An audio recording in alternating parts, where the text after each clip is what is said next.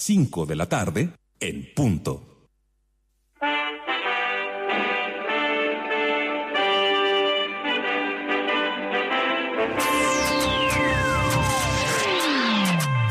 Todo en la vida tiene su ciencia. Es por eso que a partir de ahora te invitamos a una odisea por el espacio de la tecnología, biología, la investigación, la innovación y la conversación con expertos. Porque la vida misma es un gran laboratorio, te damos la bienvenida a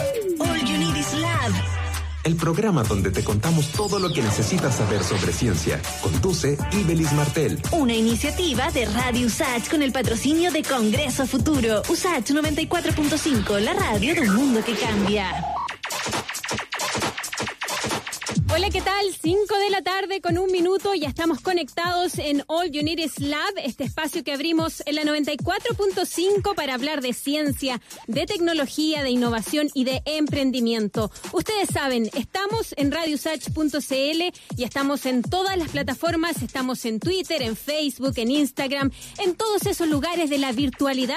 Somos arroba Radio y ahí nos pueden comentar, pueden hacerle preguntas a nuestros entrevistados, a nuestros científicos con el hashtag All You Need Is Lab. Y de esta forma chequeamos combustible, revisamos presión, nos abrochamos los cinturones y comenzamos el viaje en la cápsula espacial de All You Need Is Lab. Es el momento de un breve repaso por el mundo de la ciencia y sus noticias. All You Need Is Lab es información en USACH 94.5. Chile superó las cifras de contagio por coronavirus de España con 246.963 contagios de coronavirus en lo que va de la pandemia. El último informe del Ministerio de Salud reveló 4.608 casos nuevos de coronavirus y 23 personas fallecidas atribuibles al virus en la última jornada. La autoridad explicó, eso sí, que tanto el día de hoy como mañana se registran cifras por debajo de la real fecha de fallecimiento debido a que hay una menor disponibilidad de horas para poder registrar a los inscritos precisamente en el registro civil. Así, el total de fallecidos llegó a 4.502 personas.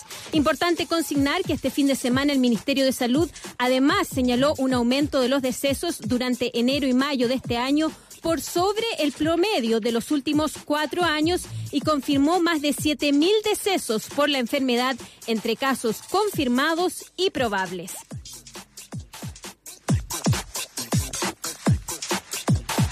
Representantes de las ciencias, investigación y sociedades médicas, digo, hacen un urgente llamado al gobierno piden asegurar la llegada de apoyo social, acceso al ingreso básico de emergencia a la población, además de la coordinación con los municipios para que la movilidad de las ciudades se restrinja y quede abierta exclusivamente a la cadena de abastecimiento y actividades esenciales para la gestión de la emergencia. Alertan sobre la posibilidad de que el país alcance las 70.000 personas fallecidas durante esta pandemia.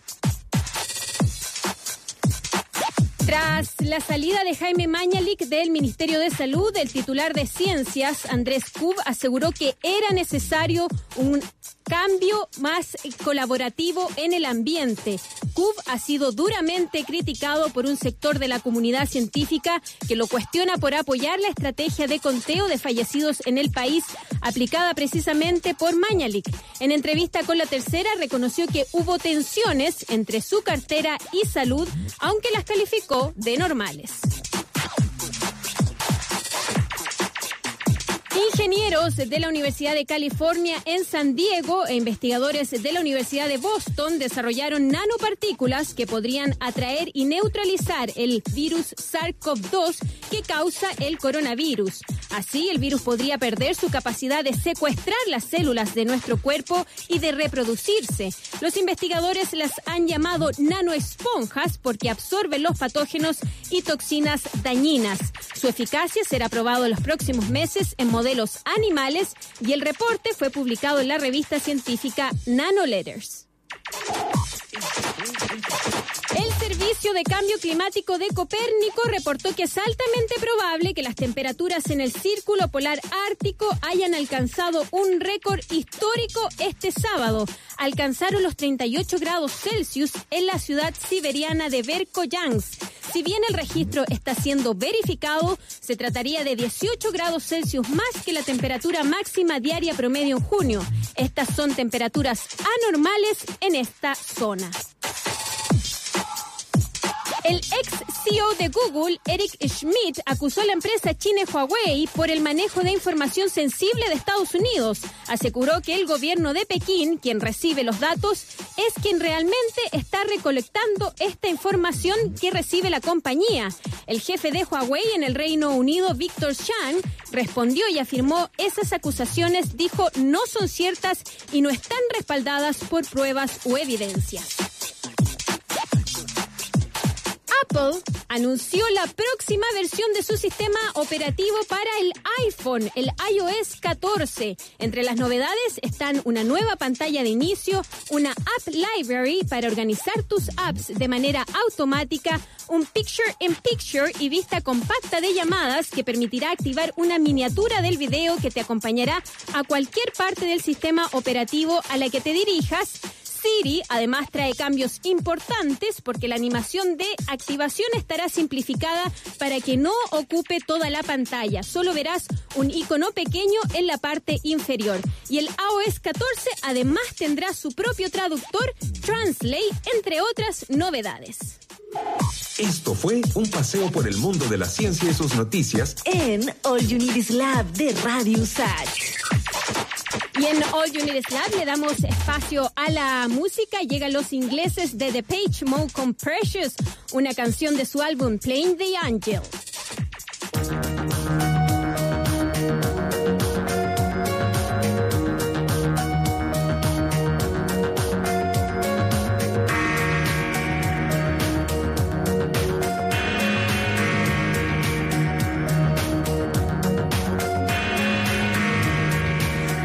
precious and fragile.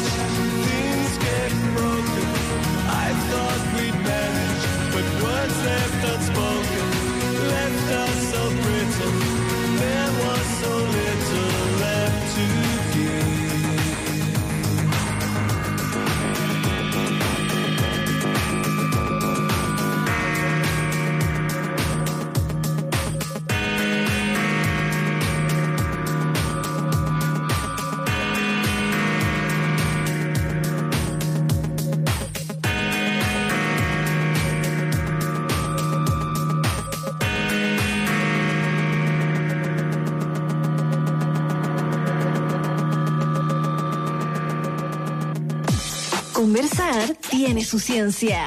Es la entrevista destacada en All Unities Lab junto a Ibelis Martel en USAH 94.5, la radio de un mundo que cambia.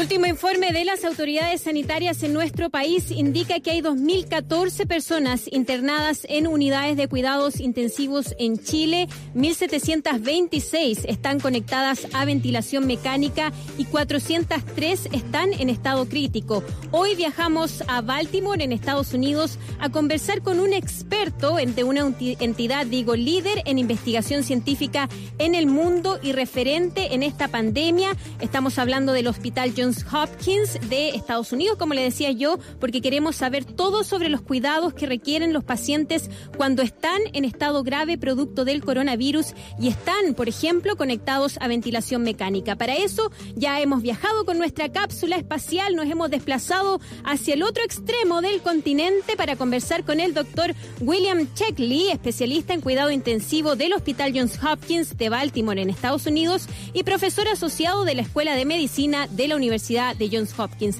¿Cómo está, doctor? Eh, bueno, buenas tardes y muchas gracias por conversar conmigo. Eh, partí preguntándole cómo está la situación en Estados Unidos, cómo está la situación en la costa este. Hemos sabido de que al menos en los estados del sur de Estados Unidos eh, se han visto un aumento de casos de coronavirus. ¿Cómo está la situación considerando además las últimas protestas debido eh, a todo el, el, problema racial que se ha visto en el último tiempo? ¿Cómo está el ambiente y cómo están los contagios allá actualmente, doctor? Bueno, aquí en Maryland eh, los casos eh, siguen o estables o bajando. Hemos tenido eh, la suerte que el gobernador de Maryland ha tenido un programa de, distanciamiento social muy, muy bueno y eso ha ayudado a reducir la carga de, pacientes con COVID y también de tener que ocupar muchas camas en los hospitales en, durante, este, durante este mes. Es más, yo estuve, estaba en servicio eh, esta, última semana y estamos viendo una baja en la carga de, casos hospitalizados. Perfecto. ¿Y eso se está produciendo en, Maryland particularmente y en el resto de Estados Unidos? ¿Cómo ha visto usted la situación? Bueno, eh, como, como sabe, hay variaciones de estado a estado. Claro. Eh, en algunos estados sureños está viendo un aumento eh, y bueno, obviamente hay variaciones también en el tipo de, digamos, de programas que se están utilizando para, para, enforzar, para enforzar el distanciamiento social, eh, apertura de negocios y también, eh, también normas y reglas de, de, cómo salir a la calle. Entonces todo eso tiene un efecto importante en, en los números. hay algunos estados en donde el, el, virus ha llegado o está llegando, digamos, a su pico eh, a, un, tiempo un poco más tarde también. Y en algunos casos, eh, como lo menciona, hay una, también ya se están viendo aumentos eh, en, el número de casos y, y siempre estamos preocupados en la posibilidad de una segunda ola de COVID-19 a nivel de Estados Unidos. Perfecto. Doctor, eh, bueno, comenzar por preguntarle y, la razón por la que nos hemos querido contactar con ustedes eh, allá en Baltimore es para saber en detalle qué es lo que pasa en nuestro cuerpo cuando nos vemos afectados por el coronavirus y qué pasa particularmente en nuestros pulmones. ¿Cómo afecta este virus a nuestros pulmones que llega al extremo que en algunos casos algunos pacientes necesitan ventilación mecánica? ¿Qué pasa en nuestros pulmones? Bueno, el, coronavirus es un virus respiratorio. Eh, las personas que están infectadas propagan gotículas respiratorias que contienen el virus al estornudar, toser, incluso hablar.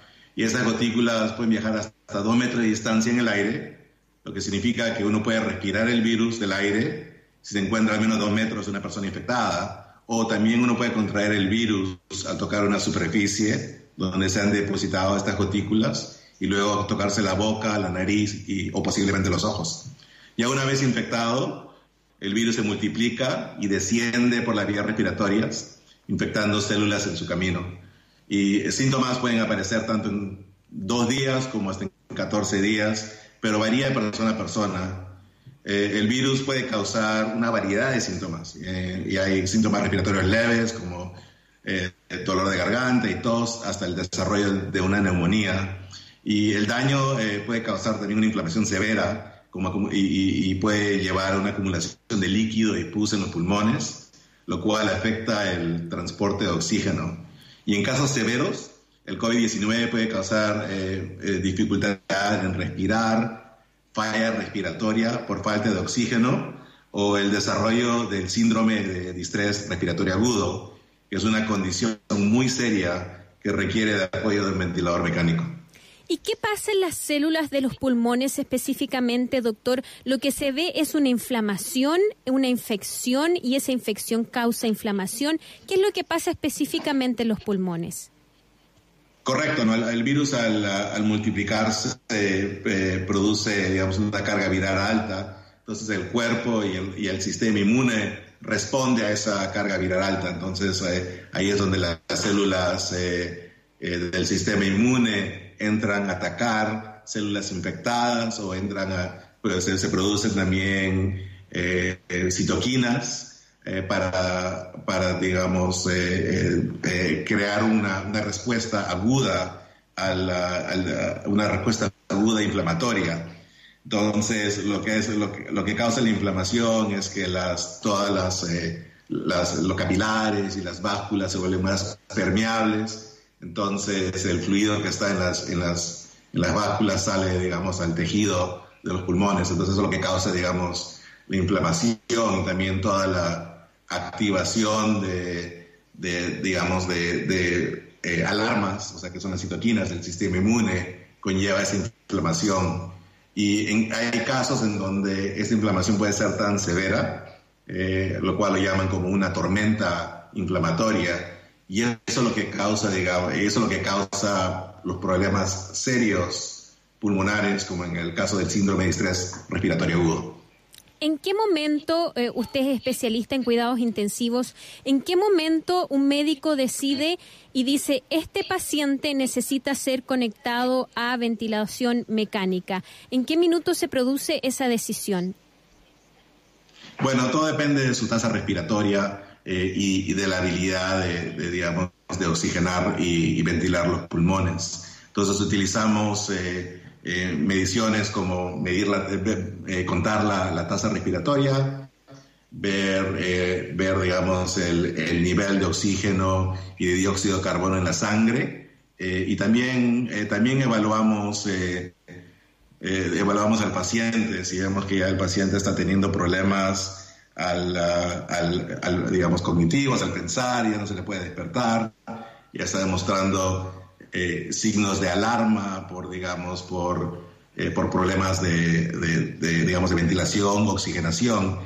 Es ahí donde nos ponemos en un ventilador mecánico ya para controlar su, ah, su respiración y, y, tratar de prevenir que los pulmones estén expuestos a niveles altos de, de volumen y de presión. ¿Cómo es el momento en que el paciente se le informa que debe entrar en ventilación mecánica? ¿El paciente está consciente? ¿Sabe cómo es ese, ese proceso de em, informarle al paciente de que va a ser sedado? ¿Cómo es eso? Esa comunicación. Sí, eh, es también, es también variable. Hay algunas personas que están eh, despiertas y conscientes cuando esto ocurre, eh, sobre todo cuando tenemos a pacientes que están con una con una cánula nasal de alto flujo, en donde ya estamos llegando al límite de, la cantidad de oxígeno y de flujo alto que le podemos dar. Llegamos hasta 60 litros por minuto con, con 80, 90% de, de, fracción de oxígeno.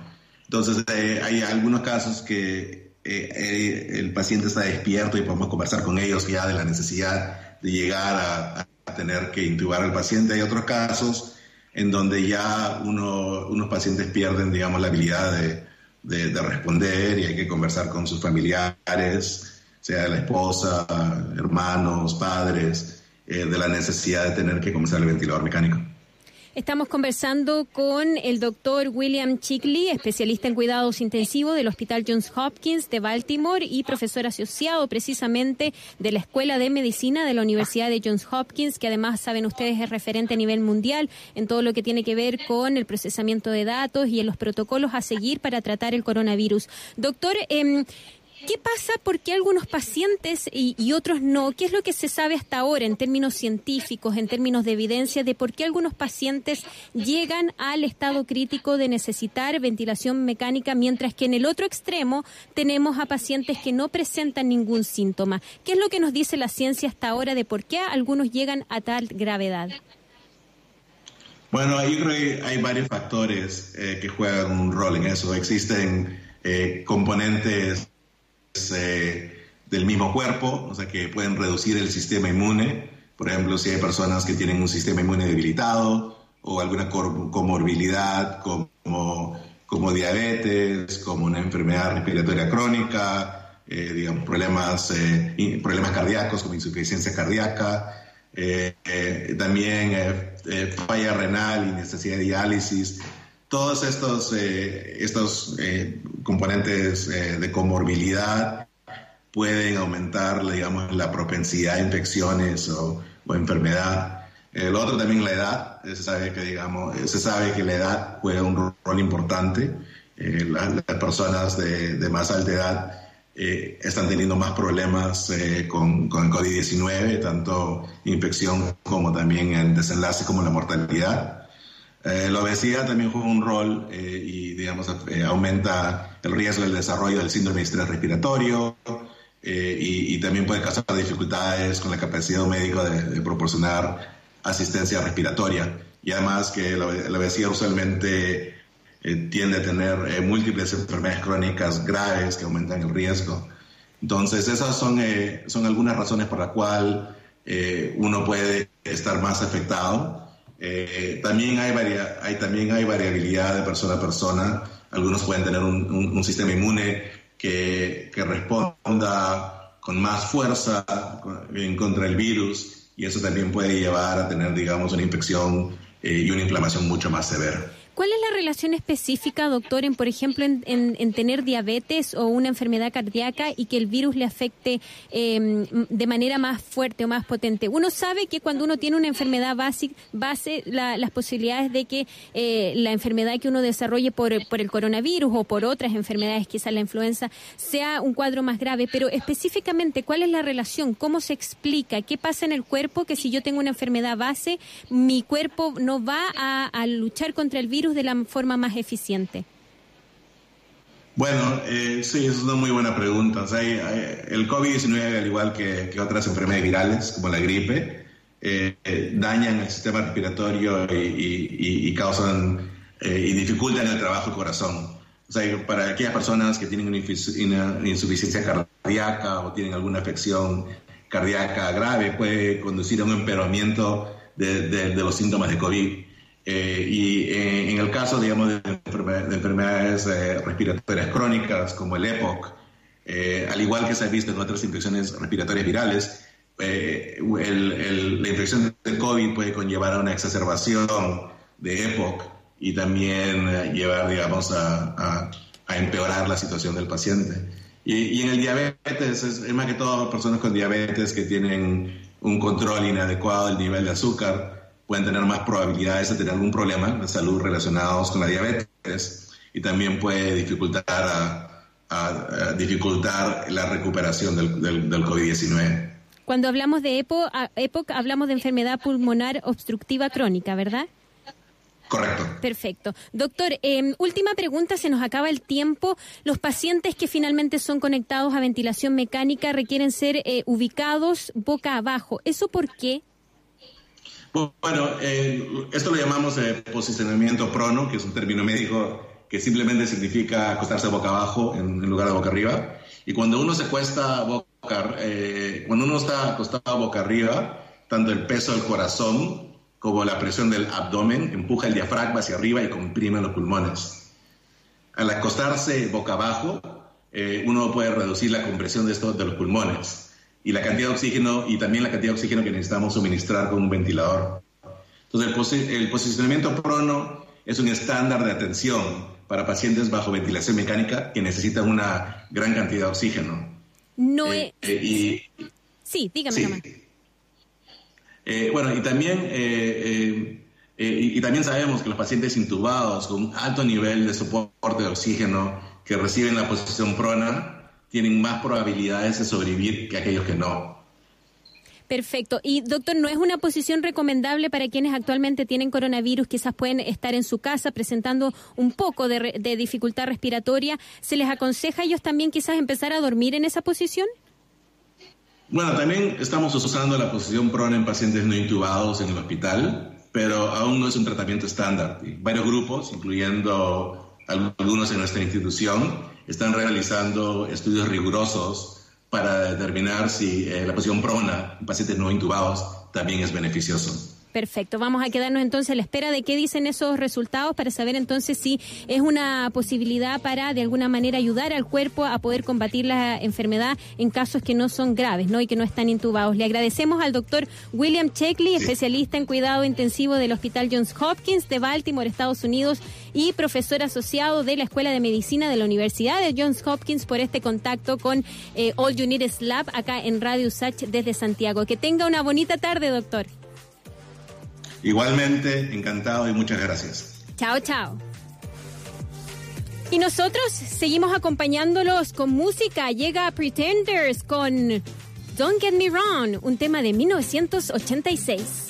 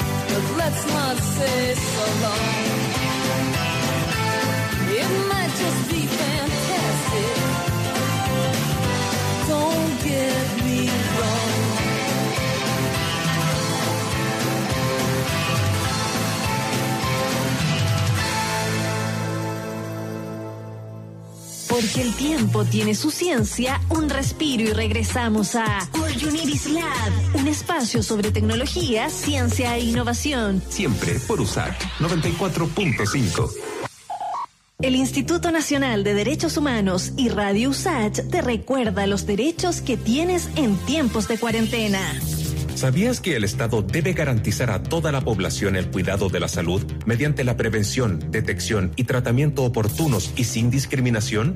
Debes recibir información de calidad, medidas sanitarias efectivas y acceso a los bienes que protegen la salud, como el agua. En tiempos de emergencia, el INDH promueve y protege tus derechos. Colabora Radio USACH.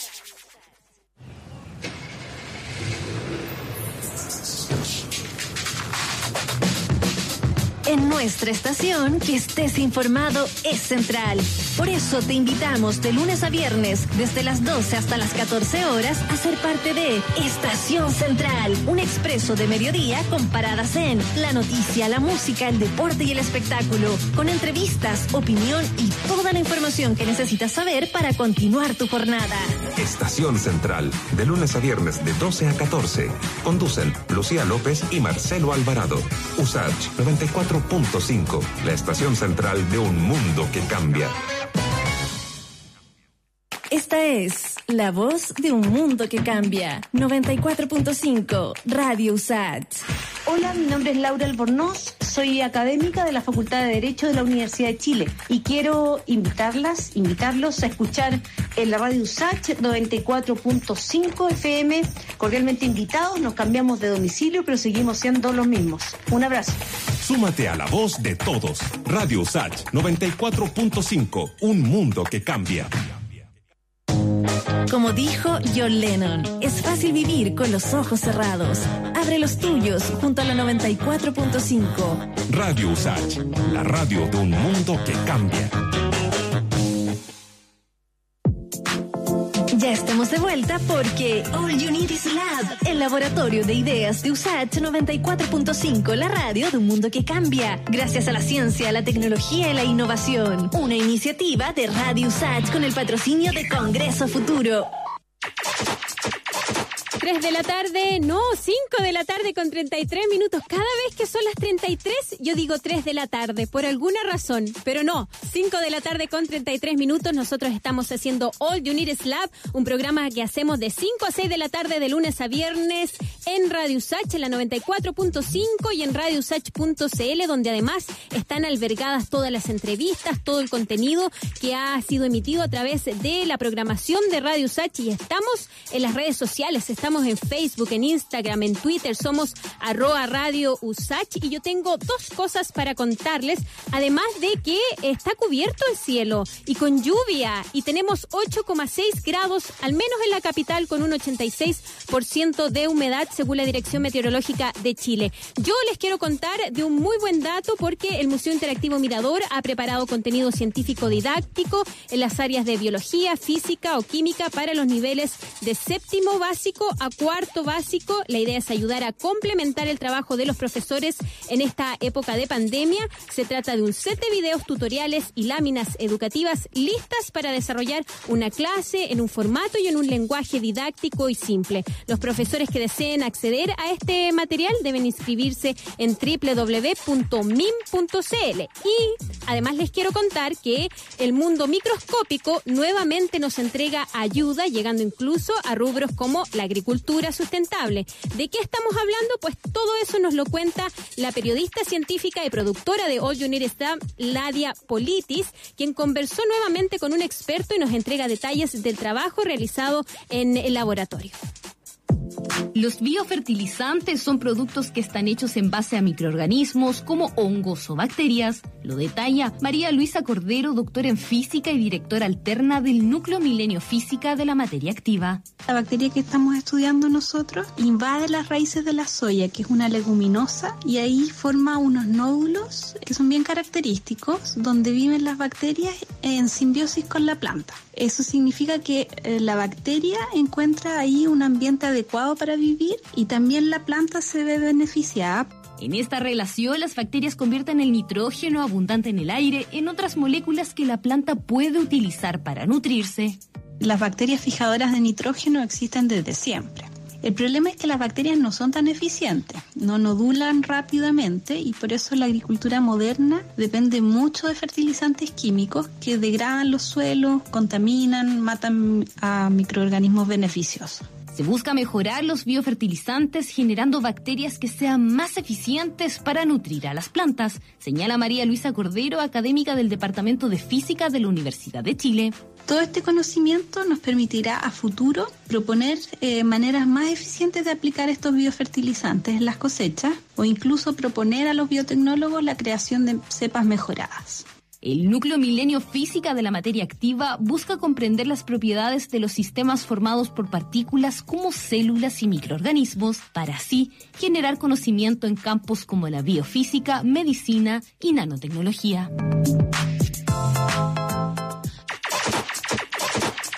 5 de la tarde con 37 minutos. Estamos en las redes sociales, estamos en Twitter, en Facebook, en Instagram, somos arroba Radio Sach y también estamos en radiosach.cl donde ustedes nos pueden escuchar en vivo y además pueden retroceder en la programación por si se perdieron algún contenido, alguna entrevista, algún programa que a ustedes les gusta de manera especial o no pueden escucharlo a la hora que ese programa es emitido, vayan a radiosach.cl porque ahí pueden jugar con la programación y acomodarla a sus tiempos. Y además pueden bajar la aplicación de Radio Sach en su teléfono móvil, ya sea en su Android o en su iPhone y llevarnos con ustedes, pero absolutamente a todas partes. Y nosotros les seguimos dando espacio a la buena música. Nos visitan los estadounidenses de The Killers con un tema del 2008, Humano, Human.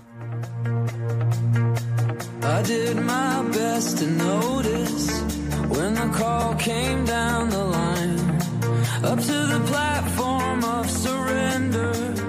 I was brought, but I was kind.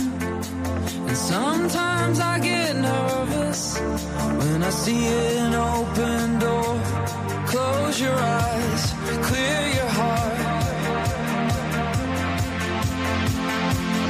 Cut the cord. Are we human? Or sign is vital. My hands are cold. And I'm on my knees looking for the answer.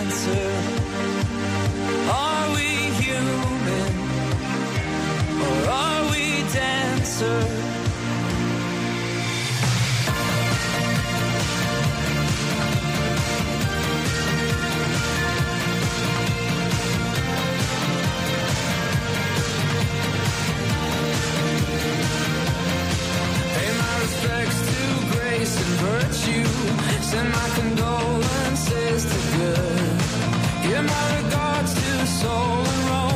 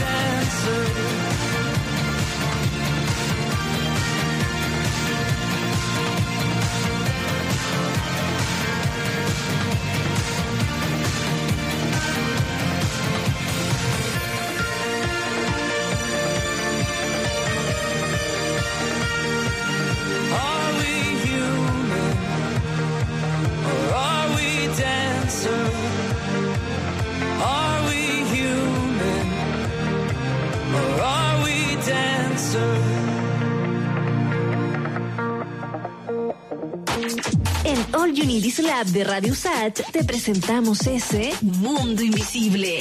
Una conversación sobre biología, neurociencia y microbiología en la 94.5, la radio de un mundo que cambia, aunque sea invisible. Y estamos listos para hablar con nuestro panelista de los días eh, lunes, con el virólogo Marcelo Cortés, porque son más de 135 los equipos de investigación en el mundo que buscan desarrollar una vacuna contra el coronavirus. Sin embargo, aproximadamente unos 15 son los que realmente van más adelantados en sus pruebas. En Chile, la Pontificia Universidad Católica firmó un memorándum de entendimiento con el laboratorio chino Sinovatec eh, Biotech para realizar ensayos clínicos en nuestro país para una vacuna contra el COVID-19. Recordemos además que investigadores de nuestro país también están trabajando en desarrollar una, una vacuna made in Chile, una, su propia vacuna para eh, combatir el virus, pero en ese caso no va a estar lista, y lo, lo conversamos acá con el científico encargado, no va a estar lista antes de dos años. Entonces la pregunta que surge, Marcelo Cortés, es ¿Tenemos realmente las capacidades para realizar en nuestro país, para fabricar en Chile una vacuna? ¿Cómo estás? Hola, Iris. ¿Qué tal? ¿Dónde estás? ¿En el laboratorio? No, en casa. El Ah, laboratorio estuve en la mañana desde muy temprano y alrededor de las 3 ya me vine a casa. Oye, ¿alcanzaste a ir a buscar los plásticos que te faltaban el Sí. otro día para poder seguir procesando muestras? Estamos provistos de plástico, sí, por unos días más. Es una, es un, es algo semanal el, el estar viendo con qué proveedor conseguimos material, pero hasta ahora estamos bien. Perfecto. Oye, abordemos la pregunta que nos convoca hoy. ¿Somos realmente capaces en nuestro país, no de que no tengamos la capacidad, sino que si tenemos eh, las capacidades eh, tecnológicas, productivas para poder realizar, fabricar una vacuna contra el coronavirus o contra otros virus? Em, ¿Cuáles son las capacidades existentes, Marcelo, en nuestro país para una para tamaña hazaña? Sí, eh, mira, en Chile, primero, primero que nada, para poder cultivar este virus, para poder aislarlo, es necesario tener un tipo de laboratorio especial que es un laboratorio de nivel de bioseguridad 3. ¿Ya? En Chile eh, tenemos eh, en Santiago dos laboratorios, uno lo tiene el ISP y el otro lo tiene la Universidad Católica. En esos laboratorios, específicamente en el ISP, se podría, y de hecho se está haciendo, se podrían cultivar, aislar virus desde muestras de pacientes, eh, poder cultivarlo y eventualmente se podría intentar desarrollar una vacuna inactivada, eh, a la cual se denomina tipo virina, eh, en el cual eh, uno usa el virus inactivado, ya sea por agentes químicos o físicos, como antígeno, es decir, la porción que estimula el- la respuesta inmune específica, y eso habría que sumarle algún tipo de adyuvante. Es- esa sería como el- la receta básica de un, de un virus, o sea, de una vacuna inactivada. Ya. Pero el, el asunto es por qué, por ejemplo, a nosotros no, eh, cuando conversamos con Alexis Calergis, quien es quien está a cargo y liderando el proyecto de desarrollo de esa vacuna, esa vacuna Made in Chile, él nos decía no va a estar antes de dos o tres años. ¿Por qué nos cuesta tanto eh, desarrollar algo eh, que pueda estar lista en menos tiempo cuando vemos eh, que en otros países como en China, y ya conocimos de este acuerdo para que lo- el laboratorio chino eh, Sinovac Biotech venga a nuestro país a eh, probar la vacuna. Eh, ¿por, qué, ¿Por qué esa diferencia? ¿Por qué nos cuesta tanto en el fondo estar eh, a la delantera? Yo sé que Sí. las respuestas son muchas y variadas, Sí, pero ¿cómo lo explicarías tú? Estar hablando toda una tarde de eso. Claro. Eh, mira, desde el punto de vista humano, nosotros tenemos una muy buena capacidad científica, tenemos una capacidad tecnológica para poder desarrollar vacunas. De hecho, Chile es eh, uno de los líderes en el desarrollo de vacunas veterinarias, específicamente en vacunas para salmones, Ya. eh, debido a la, a la importancia de esa industria en nuestro país. Eh, hay muchas vacunas que se desarrollan en Chile y se venden y se exportan también para uso animal. Ahora, ¿por qué no, no desarrollamos eh, vacunas humanas? Porque la complejidad en el desarrollo de una vacuna humana no es tan solo del punto de vista técnico, en el cual yo creo que somos capaces de poder desarrollar prototipos de vacuna, pero su evaluación eh, requiere de realizar, me imagino que ya lo tiene que haber explicado, una serie de pasos o fases, fase 1, fase 2, Claro. fase, fase 3, previamente una preclínica, y, y ahí es donde Chile eh, estamos un poco atrasados, tenemos una deficiencia en infraestructura desde el punto de vista de la investigación científica, desde el punto de vista de la- del desarrollo eh, farmacéutico, estamos muy al debe. Si, eh, es cosa de hacer el ejercicio de buscar qué farmacéutica chilena, 100% chilena, está desarrollando vacunas hoy en día, por ejemplo. Eh, habría que se puede hacer ese ejercicio perfectamente y vamos a ver que la respuesta es muy, es muy preocupante. O sea, no Eh, hay ninguna, ¿no? Exacto. Ya. Sí, pues no, no, no tenemos eh, eh, farmacéuticas 100% nacionales con infraestructura capaces de desarrollar vacunas humanas 100% en Chile, ser evaluadas también en Chile y conseguir todos los permisos para poder aplicarlas en, en seres humanos, porque tenemos que demostrar que la vacuna sea segura, que la vacuna sea capaz de levantar respuesta inmune y que la vacuna además sea capaz de proteger contra la enfermedad y esa, que la última fase es de las más complejas, porque en algunos casos los protocolos uno puede adaptarlos para que los pacientes voluntarios sean inoculados con el virus y hay otros protocolos que requieren una mayor cantidad de personas, miles de personas, eh, se haga el estudio con respecto a brotes naturales. Sí, eso, y eso eh, toma muchos años, toma muchos recursos y, en Chile nosotros estamos muy atrasados en ese sentido comparado con, por ejemplo, eh, países vecinos como Argentina o Brasil, que sí como países fueron más visionarios y- y vislumbraron que una posible pandemia eh, podría ocurrir y que sus países iban a necesitar grandes cantidades de dosis de vacuna debido a la población que tienen.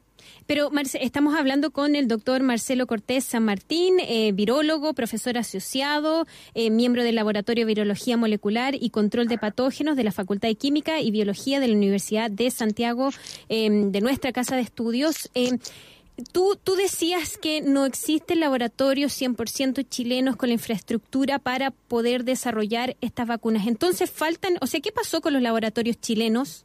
¿No hay un laboratorio 100% chileno? Eh, en- entonces la pregunta es, ¿necesitamos un laboratorio quizás estatal?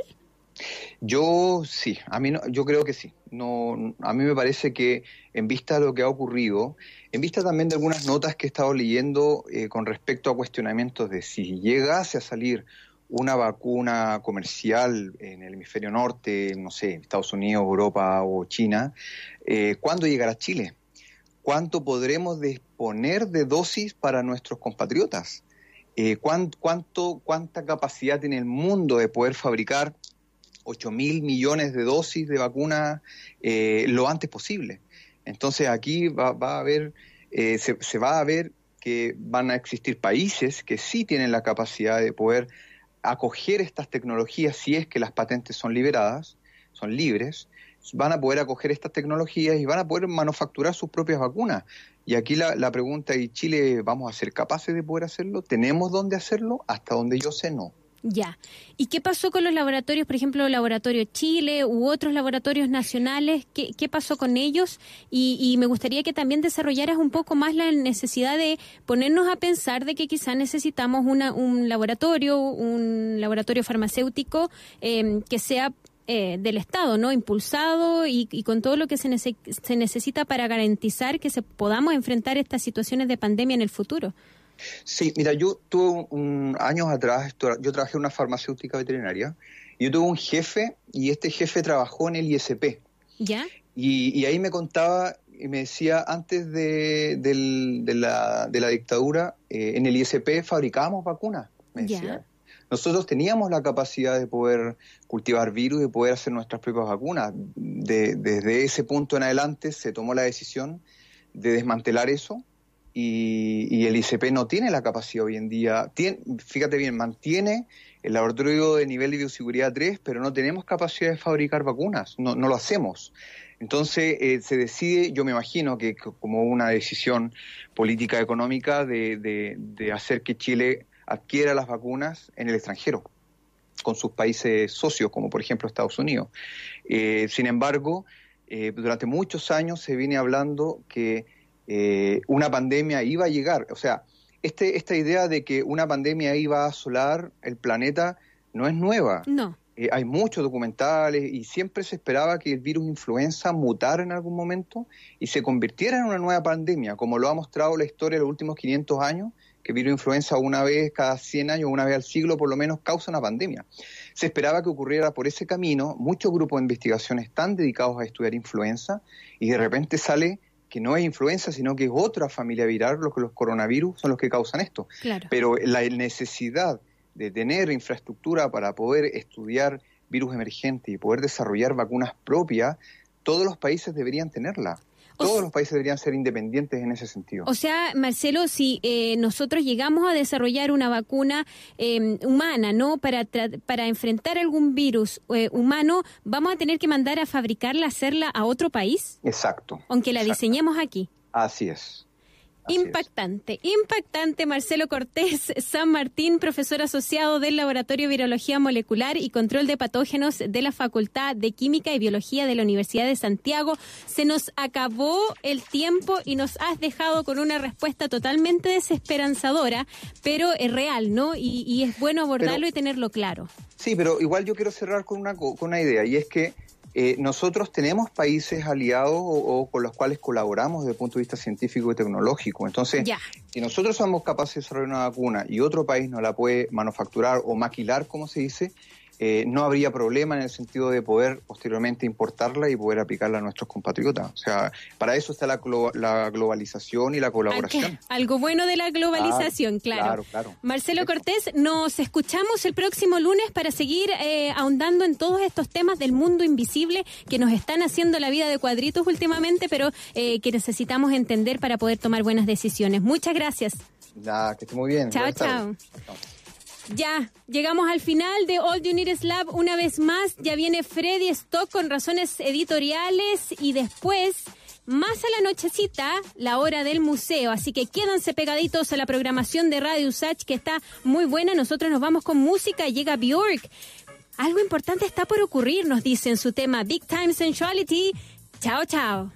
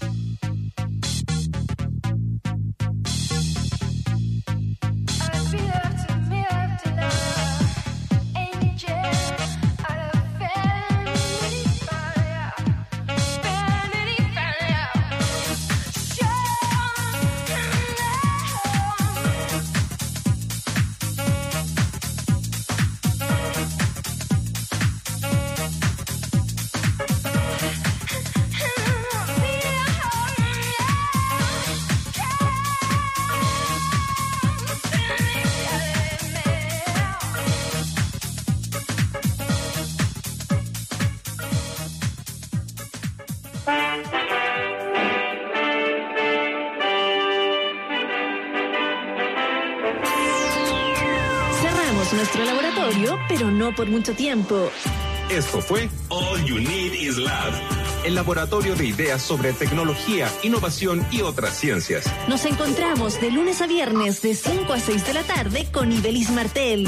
Una iniciativa de Radio USACH con el patrocinio de Congreso Futuro. USACH 94.5, la radio de un mundo que cambia.